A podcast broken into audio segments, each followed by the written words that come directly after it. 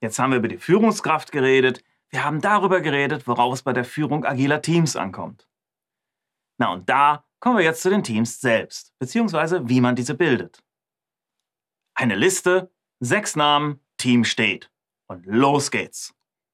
Ha, wohl kaum. In einer idealen Welt, da nehmen sie sich etwas mehr Zeit und stecken dann eine Menge Hirn rein. Ja? Das beginnt schon bei der Auswahl der Teammitglieder. Die Zusammensetzung ist der Schlüssel.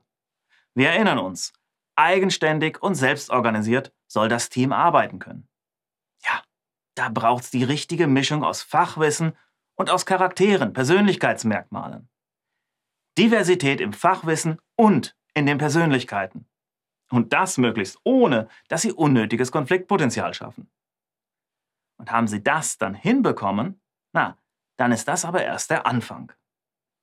Genau wie bei Teams in eher traditionellen Umgebungen ist es auch bei agilen Teams eine gute Idee, diese vor allem in der Startphase zu unterstützen.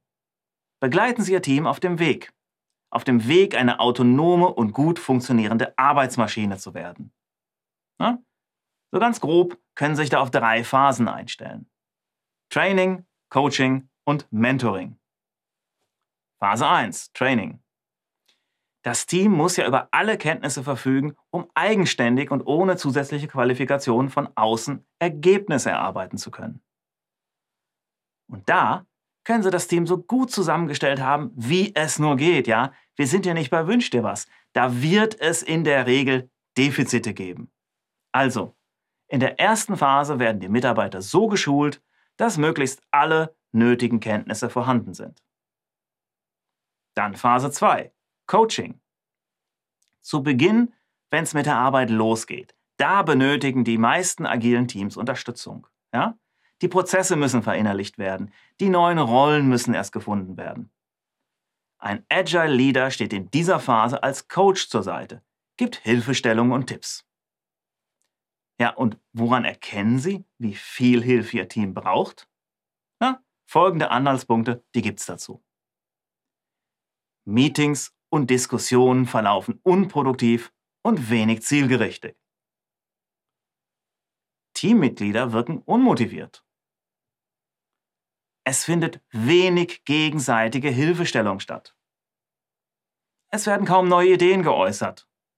Und das Team wartet darauf, neue Aufgaben zugewiesen zu bekommen. Ja, es fehlt die Initiative bis hin zu einer Art der Ratlosigkeit. Ja, und da sind Sie gefragt. Also, falls Sie die agile Führungskraft sind, versteht sich. Aber kommen wir zur letzten Phase. Phase 3, Mentoring. Sobald das Team gelernt hat, sich selbst zu organisieren, da sind sie produktiv. Aber das muss erstens aufrechterhalten werden und zweitens gibt es immer noch Verbesserungsmöglichkeiten. Lassen Sie Ihr Team jetzt also nicht allein. Seien Sie ein Mentor, geben Sie begleitend weiter die Hilfestellung, die es benötigt.